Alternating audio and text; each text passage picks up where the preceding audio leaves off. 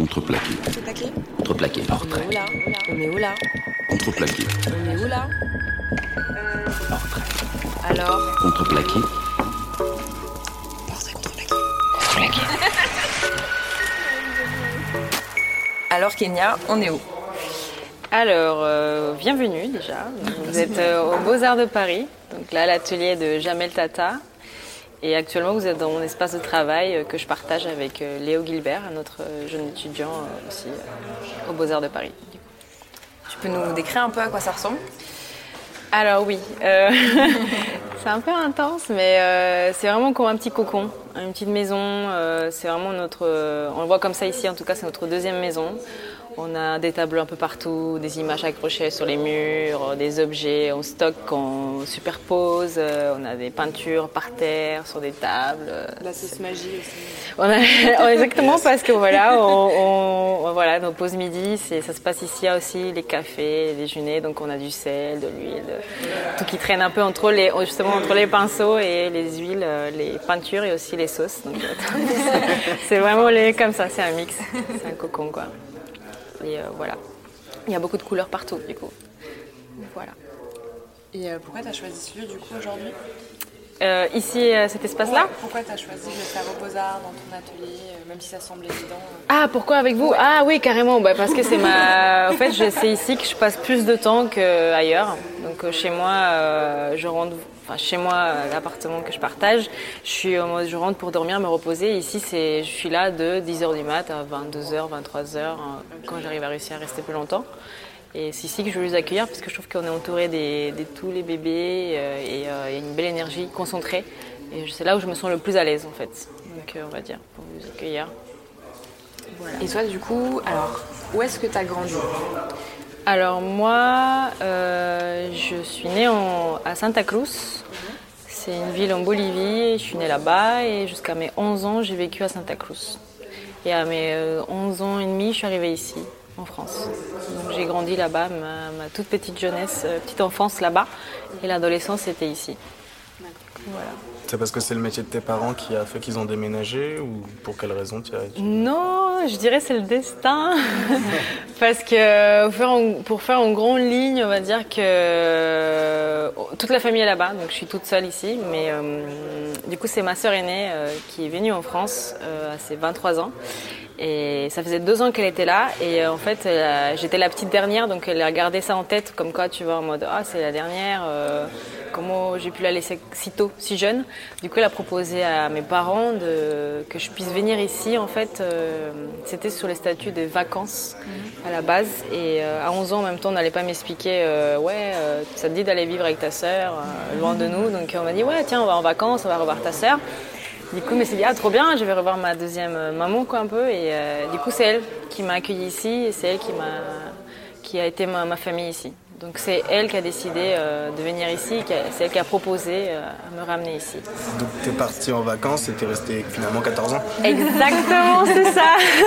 c'est exactement ça ce que je disais, c'est que du coup, je suis arrivée avec ma mère ici, c'est elle qui m'a ramenée du coup euh, en avion. Et puis, euh, on a passé deux semaines de folie ici. C'était à l'époque de Noël. C'était vraiment, je découvrais l'Europe dans tous les sens, en mode oh la neige qui tombe, les belles images, les belles familles. Moi, j'avais pas vraiment vu ça. tu vois, J'avais vu plus un Noël en mode gros été, feu d'artifice, on se fait des câlins entre voisins, mais il fait super chaud. Genre, c'est pas du tout la neige. Et un Père Noël, on n'en voyait pas beaucoup, tu vois. Donc je suis arrivée ici et puis euh, voilà, c'est ça, deux semaines, euh, je suis restée avec elle et puis au bout de deux semaines, bah, elle m'a expliqué un petit peu gentiment, ah, bah tu sais, euh, tu vas rester un peu plus longtemps et si jamais tu te sens pas très bien, en tout cas sache que tu peux revenir en- à la maison quand tu veux en Bolivie, donc juste teste, vois et puis bah je suis dit oh, d'accord, tu vois. Du coup c'est comme ça que ça s'est passé. Donc je suis restée, ça m'a plu et euh, voilà, j'en suis là. Donc du coup, tu as fait une grande partie de ta scolarité ici? Ouais, bah j'ai tout fait, euh, en mode euh, je suis arrivée, euh, j'ai enchaîné le collège, après j'ai enchaîné le lycée, après la fac, trois ans ailleurs et ensuite je suis arrivée aux Beaux-Arts. Et je me suis dit pour une fois que je peux faire une école de A à Z sans changer 20 000 fois partout, donc euh, ça m'a fait du bien. Tu peux nous parler un peu de ta scolarité et comment t'en es arrivée en fait à, aux Beaux-Arts? Ouais, ouais, ouais. Et c'est là, j'ai envie de dire, oui, encore une fois, c'est le destin. Non, mais c'est l'envie aussi. Tu sais, je suis arrivée. Euh, attends, comment expliquer? Comment je suis arrivée là? Alors, les Beaux-Arts, ça n'avait pas du tout, mais du tout venu à l'esprit à aucun moment. Je me suis dit, c'est une grande école, c'est un gros statut, mais jamais de la vie, j'aurais euh, le courage et surtout la confiance pour euh, présenter quelque chose de ma part. Et, là où je vais parler de fort de ce parcours, c'est d'Eliot Kos. Du coup, c'est un artiste avec qui je travaille euh, depuis euh, des années et aussi qui est aussi mon, copain. Et c'est lui qui a été la source aussi de, l'éveil artistique, on va dire. Donc j'ai fait euh, le lycée normal, mais j'avais toujours ces petites options art plastique en tête, en plus Genre vraiment, je sais pas, c'était le moment où je me libérais de tout, de toute cette réalité matérielle. Et du coup, je me ah, c'est le moment le plus kiffant. Mais j'avais pas du tout en tête de me dire, ah, tiens, je vais engager une carrière là-dedans. Donc du coup, j'ai commencé avec cette option-là au lycée. Et c'est comme ça que je suis arrivée au lycée Pablo Picasso, parce que c'était le seul lycée qui proposait l'option art plastique euh, dans le 94. Je suis arrivée là-bas. Et j'ai continué ma petite option pour le bac, tranquillement, toujours en faisant ES, en disant ouais, je vais être une chef d'entreprise, mais je ne sais pas de quoi, mais je veux être une chef d'entreprise dans le commerce. tu vois un peu le, le parcours qu'on te dit depuis l'enfance, ouais, ouais, fais ça, ceci, cela. Et ensuite, euh, j'ai rencontré Elliot au lycée. Et euh, c'est lui qui m'a dit bon bah Kenya, euh, j'avoue, il a découvert mes dessins un après-midi banal et euh, il a dit ah mais attends mais comment ça se fait? Je savais même pas que je savais même pas que tu, que tu dessinais, que tu faisais autre chose. Et du coup, je dis, ah, ça va, c'est rien, c'est juste des petites choses que je recopie. Et en fait, euh, c'est lui qui m'a dit, il m'a fait poser des vraies questions. Bon, bah maintenant, tu as envie de faire quoi Genre, est-ce que tu as envie de tester une grande école ou est-ce que tu as envie de tester, euh, rester, un, c'est ça, rester un peintre du dimanche Il m'avait dit ça. Et j'étais là, ah, man, je sais pas. Donc, comme j'avais un doute, je suis allée à la fac, c'est pour ça.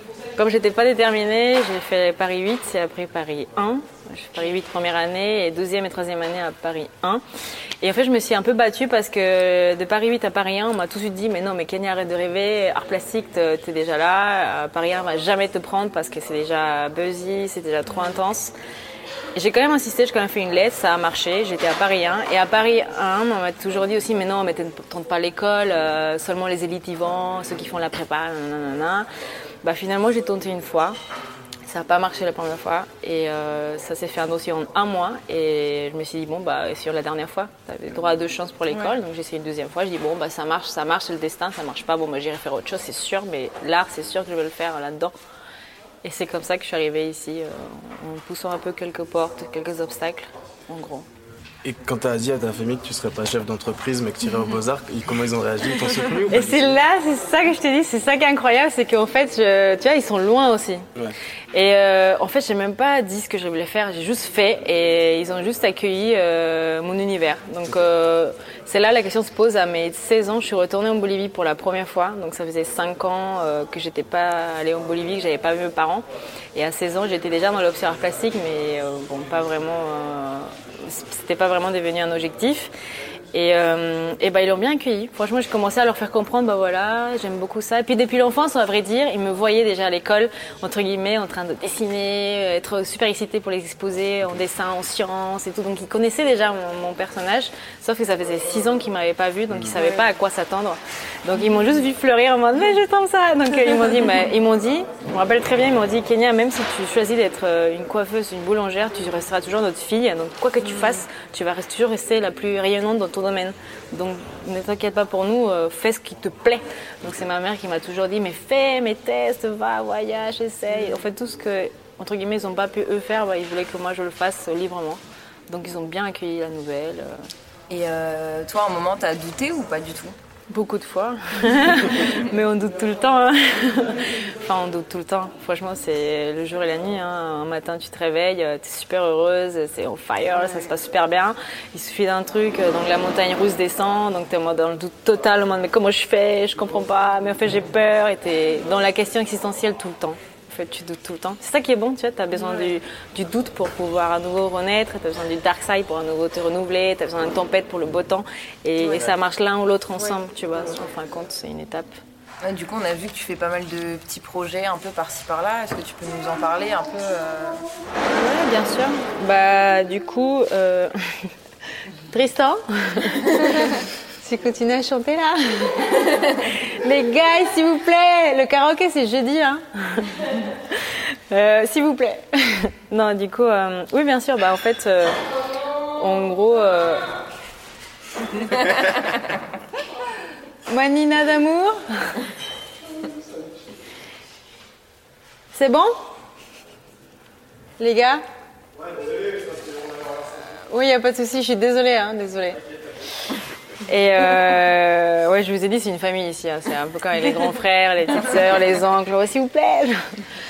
Euh, comment ça se passe? Bah écoute, ça fait, on va dire, euh, ouais, je suis rentrée au Beaux-Arts, je t'ai dit, donc euh, le réseau est là et on a commencé à faire des contacts à ta gauche. Donc euh, j'ai commencé à être dans, un- le vortex euh, d'expo collectif au début. Et euh, là, il y a même pas dix jours, non, il y a même pas trois jours, je, terminais mon premier solo show. Donc c'est la toute première fois que je travaillais toute seule avec une galerie de A à Z. Mais sinon, en général, bah, je suis souvent dans des projets avec des collectifs, des jeunes artistes ou des collectifs autres qui m'appellent pour intervenir dans une boutique ou dans un espace public pour un événement spécifique. Donc on prend et, euh, et aussi, ou sinon on a des grosses commandes par des, euh, des grandes entreprises du coup qui c'est plus pour un- une œuvre une œuvre plus euh, à long terme. Dans ce cas-là c'est un projet chantier. Donc on est un peu entre deux plateaux tu entre la création à l'atelier et en même temps à gérer euh, tous les, les créations au dehors de l'atelier. Donc ce soit des interventions extérieures ou intérieures. Donc c'est un peu différents plateaux je t'avoue.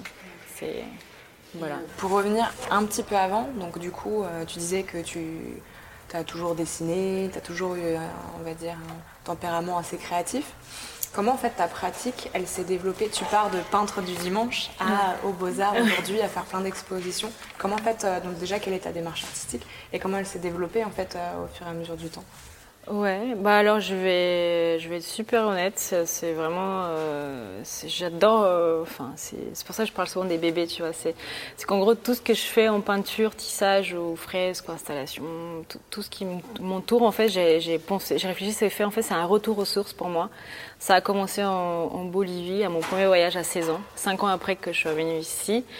C'est quand je suis venue ici, 5 ans après quand je suis retournée là-bas, j'ai eu un gros déclic en fait. Donc euh, genre c'était, ça a commencé comme ça, c'était une après-midi avec maman, où elle, nettoyait les, euh, les placards et là elle sort des, tissus, des tissages euh, artisanaux, faits main, et elle les sort pour les détendre devant le soleil et, et du coup bah, j'étais là posée à boire du thé et puis elle me dit ah bah tiens ça ça, ça appartenait à ta grand-mère, ça à ta arrière-grand-mère. Et je me suis dit, what? Déjà, j'avais. Enfin, c'est logique qu'on a une arrière-grand-mère. Mais je dis, mais comment ça Je savais. Comment elle s'appelle? Qui est-elle Tu vois? Donc, elle m'a dit, mais oui, elle a fait ça il y a 100 ans, nanana, ça revient, ça revient en arrière aux ancêtres. Et là, on a commencé à aborder le sujet ancêtres, euh, tissage. Je me disais, c'est incroyable, mais comment c'est possible? Et en fait, j'étais fascinée, genre, avec les couleurs. Et pourtant, ça peut paraître logique, tu vois, en mode, ouais, non, tu viens de Bolivie, tu vis là-dedans, mais c'est normal que tu. Mais pourtant, ces jours-là, c'était un déclic, tu vois. J'étais en mode, mais c'est c'est incroyable. Je... Ça a eu un gros déclic en mode, mais c'est incroyable ce qu'elles font et ce qu'elles ont fait en n'ayant aucun moyen euh, moderne, tu vois. Je me suis dit, mais attends, mais c'est fou. Du coup, j'ai pris tous ces objets-là précieux, j'ai ramené en France et ça m'a obsédée pendant euh, deux ans euh, à Saint-Charles. Du coup, euh, j'ai commencé à faire de la sérigraphie. Parce que, fait, j'avais très peur de la couleur avant ce déclic-là. Je, ne dessinais que des portraits en noir et blanc et des choses assez, des portraits d'Indiens, d'indigènes. Il y avait déjà le contexte, si tu veux, là-dedans, mais c'est des choses très ridées. Il y avait un rapport différent au dessin. Et j'étais très dans le hyper-réalisme aussi. Donc euh, maintenant, aujourd'hui, je suis plutôt dans l'abstrait. Et du coup, bah, quand j'ai ramené tout ça, bah, ça a été le déclic de faire la paix avec la couleur. Et d'un coup, la couleur arrivait dans ma vie de manière plus abondante. Et en fait, je me suis sentie bien là-dedans. Et euh, j'ai commencé par la sérigraphie. Et ensuite, je suis rentrée au Beaux-Arts et j'ai commencé la peinture à l'huile. Et ensuite, j'ai commencé par des petits formats et ça allait jusqu'à un besoin de faire plus grand, comme un vrai totem, un vrai tissage immense euh, que, qui me rappelle mon enfance, je pense. Surtout des longs tissages euh, qui couvrent, tout- qui couvrent toutes les maisons, tous les lits, partout. Et c'est ça que je cherche en fait, c'est un peu ce retour aux sources et cette connexion avec eux. Parce que je pense que ma famille me manque, je pense, tu vois, au fond, peut-être que je me dis pas verbalement, mais je le sens. Et ça, ça me permet de rester connectée à eux. Parce que du coup, en fonction de eux et en fonction des gens que je rencontre, je crée en fait, en fonction des sensations, des sentiments. Là, je suis avec vous trois, mais demain, ça se trouve, j'ai envie de peindre sur vous trois parce que vous m'avez donné des sensations fortes. Donc, euh, et ça va rester dans les codes graphiques et iconograph- iconographiques du, du textile andin. Et c'est comme ça que ça a évolué en fait. Ça a commencé sur un feuille à 4 et puis ça allait tout doucement. chaque chose, que ce soit petite ou minuscule ou grande, en fait, pour moi, c'est comme une énergie qui prend vie, tu vois. C'est un peu dans le sens où je vois le monde comme ça, c'est on est toutes des énergies et qu'on est entouré par plein de vibrations, des fréquences. Donc, euh, s'il y a une vibration, une énergie qui veut se manifester, euh, entre guillemets, euh, de manière puissante, donc elle me fait comprendre, donc je deviens un outil. Donc, je crée un bébé, donc je crée une entité, tu vois. Et en gros, chaque bébé, chaque pièce peut être en lien avec une énergie de la nature. Donc, ça renvoie encore tout de suite tout ce côté culturel de, la Bolivie ou de l'Amérique latine, surtout de la cordillère de Andes, ce rapport à l'univers, au cosmos, aux étoiles, aux planètes, à l'invisible, visible, au fait de rêver, et se détacher du matériel pour pouvoir faire respirer l'âme. Donc là, on aborde des sujets beaucoup plus profonds et c'est ça que je retrouve en créant, euh, que ce soit des, peintures ou des tissages. C'est ça, en fait, j'ai l'impression de créer des totems ou des portes ou des, liens avec eux, mais aussi avec ceux qui sont plus là, tu vois, entre guillemets. C'est pour ça que je parle beaucoup d'ancêtres, euh, traditions. De, au lieu de séparer tradition, modernité, bah, essayer de faire le lien. Tu vois, donc, euh, comme je suis vie ici, que je, je viens de là-bas, je peux pas faire un choix en fait parce que je me sens pas de là-bas, je me sens pas d'ici, je me sens un peu ouais, dans le cosmos. du coup, j'essaie de relier les liens culturellement occidental et culturellement, culturellement bolivien, essayer de le tisser ensemble pour créer un tout tu vois, un peu comme recherche d'équilibre en fait. et donc ça, ça prend toute ma vie. Ça prend ma vie euh, sentimentale, ça prend ma vie euh, euh, en tant que Kenya humaine, ça me prend vraiment ma tête, mon esprit, mon cœur, mon cœur, mon rêve aussi. Mes rêves sont toujours en train de se mixer à ce niveau-là. Ça prend tout en fait tu es très inspiré en fait par ce qui va t'entourer en fait euh, déjà euh, que ce soit assez, assez, proche ou assez loin mm. par ta famille ton héritage culturel. Est-ce que tu as d'autres inspirations par exemple inspiration artistique peut-être ou dans ta création même si effectivement ta création est quelque chose d'assez spontané d'assez euh, rituel peut-être dans ce que tu fais? Bah, en fait, là, j'avoue, c'est une question qu'on me pose pas souvent, mais je m'attendais à. Souvent, tu sais, quand on est en exposition en galerie ou autre, parfois il y a des Ah, et quelles sont vos références artistiques? Et moi, la seule réponse que je donne, vraiment évidente de tout mon cœur, c'est écoutez, mes seules références que je peux vous donner suite, c'est le soleil et la lune, tu vois. Ça renvoie encore une fois à la nature. Et là, en tête, j'ai pas d'artistes. Euh, j'ai beaucoup d'artistes que j'aime bien, j'apprécie leur travail, mais je, je, ne suis pas fascinée par un en particulier. Parce qu'en fait, moi, mon retour aux sources, tu vois, j'ai beau être pas dans la jungle amazonienne pour cet héritage euh, aussi abondant, mais euh, rien que de regarder les astres ou même cette plante qui est en face, ça me suffit, tu vois, genre pour percevoir euh, sa beauté et du coup, bah, continuer à créer. Donc, encore une fois, je pourrais dire que j'ai pas vraiment de référence artistique en tête, mais je dirais c'est plus ce qui m'entoure, la nature en elle-même. Beaucoup le soleil, la lune, j'en parle tout le temps. Tu vois, le vortex, euh, cosmos, euh, lien. C'est quand j'ai besoin de discuter, créer ou parler d'un truc profond, bah, je, regarde le ciel et j'essaie de communiquer et ça se passe comme ça. Donc euh, c'est un peu, c'est eux mes vraies références, on va dire. tout à l'heure, tu parlais aussi du fait que tu déploies un peu plus tes activités sur des projets un peu plus grande ampleur, du coup. J'avais vu aussi un peu ce que tu faisais forcément euh, au niveau des fresques. Tu peux nous en parler un peu plus? Tu parlais d'espace public aussi. Euh, comment tu déploies en fait ton travail finalement dans un autre espace que celui de la toile? Ouais, bien sûr. Bah là, euh, là justement, c'est super bien cette question parce que alors ça c'est encore une belle histoire, une belle rencontre du destin. C'est que c'est encore une fois c'est marrant parce que ça a commencé, ça n'a pas commencé ici, ça a commencé en Bolivie. Donc j'ai emmené Elliot Kos aussi mon copain. Donc j'ai emmené en Bolivie, j'ai présenté à mes parents, tout s'est bien passé. Et, c'est lui, en fait, c'est lui qui fait des fresques euh, d'habitude, euh, c'est son domaine, artiste peintre ou vidéaste. Et euh, une fois sur place en Bolivie, il m'a dit ah bah tiens Kenya, on pourrait offrir un cadeau à tes parents ça ne dirait pas de genre, repeindre la façade de la maison. Je me suis dit, mais jamais de la vie ils vont accepter. Euh, déjà, ils connaissent à peine ce que je fais. Euh, et moi, j'ai jamais peint sur un mur. comment tu veux Et c'est là, il m'a parlé vraiment sérieusement. Il m'a dit, mais Kenya, à un moment, il faut aussi que tu testes d'autres médiums, voir ce que ça donne. Et donc, ça a commencé comme ça. Il m'a poussé à essayer. Donc, euh, j'ai goûté, j'ai adoré. Et c'était une épreuve physique. Parce que je n'étais pas assez différence de peindre sur une toile, à atelier au chaud, à boire des cafés de temps en temps, à être sur le chantier dehors avec du vent, de la pluie, du sable là, waouh, c'est trop, c'est trop. Et à travailler des produits toxiques parce qu'il fallait chercher la peinture qui tient dans le temps. Donc là, on touche les, domaines du, bâtiment. Donc c'était vraiment une épreuve et en fait j'ai adoré. C'était épuisant, mais à la fin, euh, quand on a montré la, fresque à mes parents et, juste qu'ils ont vu, genre c'était juste un moment que je, je me dis, mais vive- vivons tout ça, quoi. C'était super beau, en fait. C'était genre en mode. euh, J'étais trop contente de pouvoir leur offrir ça alors que je suis pas là, tu vois. Je suis là que deux fois, une fois par an, deux semaines euh, avec eux et que ça reste un, point fort, tu vois. C'est comme si je leur laissais une partie de moi. Et en fait, c'est là où maintenant je vois les fresques comme une sorte de rituel aussi. Et ce qui m'a donné la force quand on est rentré à Paris, du coup, pour entamer une série de fresques avec Elliot. Parce qu'à chaque fois qu'il me proposait euh, un- une, collaboration, bah, on réfléchit de manière graphique. La deuxième fois, on l'a fait à, la galerie du Crous. euh, et euh, et c'est de là que UGC, entre guillemets, euh, la, boîte de production qui travaillait pour UGC, nous a repéré comme ça. Enfin, a repéré le travail d'Elliot. Et ensuite, ils ont choisi notre travail et UGC a fait son choix. Et en gros, là, on parle de UGC Léal. Donc là, parce que c'était le chantier le plus grand qu'on ait fait en, tous les deux, alors que c'était notre troisième fresque. Et on l'a fait de tout notre cœur, notre âme. C'est pour ça qu'on est tellement déterminés. Oh là, on a deux mois devant nous à bosser de 1h du mat à 7h du mat. Pas de soucis. on attend. Et, on imaginait, on avait l'impression qu'on avait une mission pour, de purifier ce couloir en fait. Parce que quand on est arrivé, c'était un couloir abandonné, rempli pas mal de rats. euh, voilà. Les gens y passent, c'était tout gris, tout rouge, avec des affiches datant d'il y a quelques temps, avec une ambiance un peu plus, ouais, ouais, je sais pas, t'oubliais un peu la magie, si tu veux, de la salle du film que tu venais de voir. Et du coup nous on a vu ça comme ça. On s'est dit mais on est dans un vortex cosmique. Il faut genre faire un parcours qui accompagne. Et du coup c'était vraiment une, une grosse carte blanche pour deux grands enfants euh, dont la maîtrise quand même. Et euh, du coup voilà c'est là on a parlé physiquement. C'était le projet le plus intense. Et les fresques c'est vraiment Elliot Cause qui m'invite à collaborer avec lui. C'est plus son domaine et moi aussi, à l'inverse, j'invite Elliot aussi à collaborer avec moi sur des toiles, donc pour des expos individuelles en galerie d'art, auxquelles il n'est pas très habitué, donc je l'invite. On crée ensemble des choses graphiques assez liées au côté totem, euh, iconographique. Donc voilà, c'est comme ça que ça se passe.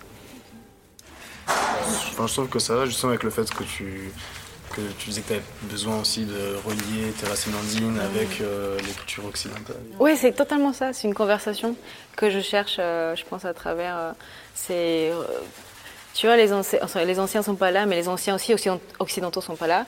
Et c'est une manière pour moi de les faire avoir une conversation ensemble, d'une manière euh, artistique, tu vois.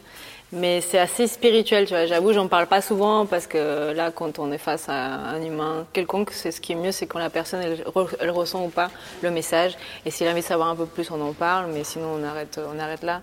Mais euh, du coup, c'est toujours voilà cet équilibre-là que je cherche par rapport aussi à l'humanité, du fait que voilà, on est quand même au XXIe siècle, il se passe beaucoup de choses de manière écologique, et qu'on a beau euh, admirer aussi la nature, dire ah elle est belle, mais je me sens bien, mais en même temps, est-ce qu'on se bouge assez pour la préserver, tu vois? Donc c'est aussi il y a un contexte assez euh, engagé derrière. Et aussi, c'est au fait de montrer, euh, comme j'ai dit tout à l'heure, j'étais habillée en oiseau, vous avez beau apprécier mes plumes, mais est-ce que, est-ce que vous bougez aussi pour essayer de, d'en garder les vrais, tu vois, les vrais, les, vrais oiseaux dans la nature, en Amazonie par exemple. Donc il y a un rapport, voilà, c'est une conversation que j'essaie de me dire qu'au lieu de séparer euh, spirituel et scientifique, ou matériel ou invisible, bah, autant de se tenir la main et puis les tisser les liens ensemble, ça peut donner des belles choses et d'autres euh, univers, tu vois. Donc en gros, c'est ça ma, ma recherche personnelle au fond, je pense. C'est surtout ça. Tu vois quoi sur le long terme? C'est quoi ton projet, ton rêve euh Ah, je vois plein de choses Bah, je t'avoue, c'est continuer à me réveiller tous les matins, continuer à être vraiment heureuse dans le sens du fait d'être vivante et continuer à créer. Et, euh, et là, j'ai un projet un peu plus à long terme avec Elliot, qu'on a beaucoup réfléchi ensemble, du fait que là, on a commencé aussi une, un- une série de fresques en Bolivie. Et en fait, encore une fois, au lieu de laisser Bolivie, Bolivie, France, France, on aimerait bien faire un pont entre les deux, soit en faisant une résidence artistique, en liant les artistes d'ici avec ceux de là-bas, soit en créant nous-mêmes notre, notre euh, univers graphique, et on commence à du coup se faire un réseau aussi là-bas. Et en fait, faire l'échange entre les deux énergies pour pouvoir faire quelque chose ensemble, tu vois, au lieu de séparer. Et aussi, j'ai euh, un souhait aussi de, euh, avec Elliot, il y a une partie que je ne vous ai pas parlé, c'est que il y a aussi une partie de mon enfance que j'ai eu la chance, j'appelle ça vraiment une grande chance, d'avoir vécu aussi. euh, ma mère était gouvernante dans une prison en Bolivie, et gouvernante, gouvernante chez les femmes. Et toute mon enfance, de ma naissance jusqu'à mes 9 ans, j'ai vécu avec ces femmes-là, par exemple, tu vois. Et pour moi, dans le projet à venir, dans quelques années, j'aimerais beaucoup faire une fresque là-bas, et euh, signer un peu une sorte de rituel avec eux, comme en mode voilà, c'est là où j'ai été heureuse aussi, j'ai envie de faire ça avec vous. Et, et ça, c'est un projet en tête qui me tient en cœur. Et euh, après, un autre projet, euh, le plus grand que je puisse, vraiment le plus grand que j'ai en cœur, c'est me fonder mon petit refuge d'animaux errants en Bolivie. C'est un rêve depuis l'enfance aussi. En tout cas, il y a plein de choses à faire. Avec le vortex. Avec le vortex, exactement. Voilà, c'est ça. Bah, trop ouais, cool, écoute, merci, merci beaucoup. Voilà. intéressant. Okay. Contreplaqué, la retraite. On est où là? Contreplaqué. On est où là? Euh... La retraite. Alors Contreplaqué. Contreplaqué. Contreplaqué.